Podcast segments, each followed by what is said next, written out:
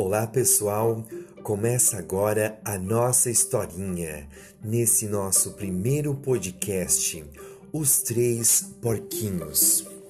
Os três porquinhos, muito bonitinhos, fizeram suas casinhas e o lobo apareceu. A primeira casinha, que era de palha, o lobo soprou e a casinha derrubou. A segunda casinha, que era de pau, o lobo soprou e a casinha derrubou. Mas a última casinha, que era de pedra, o lobo soprou, soprou e a casinha em pé ficou.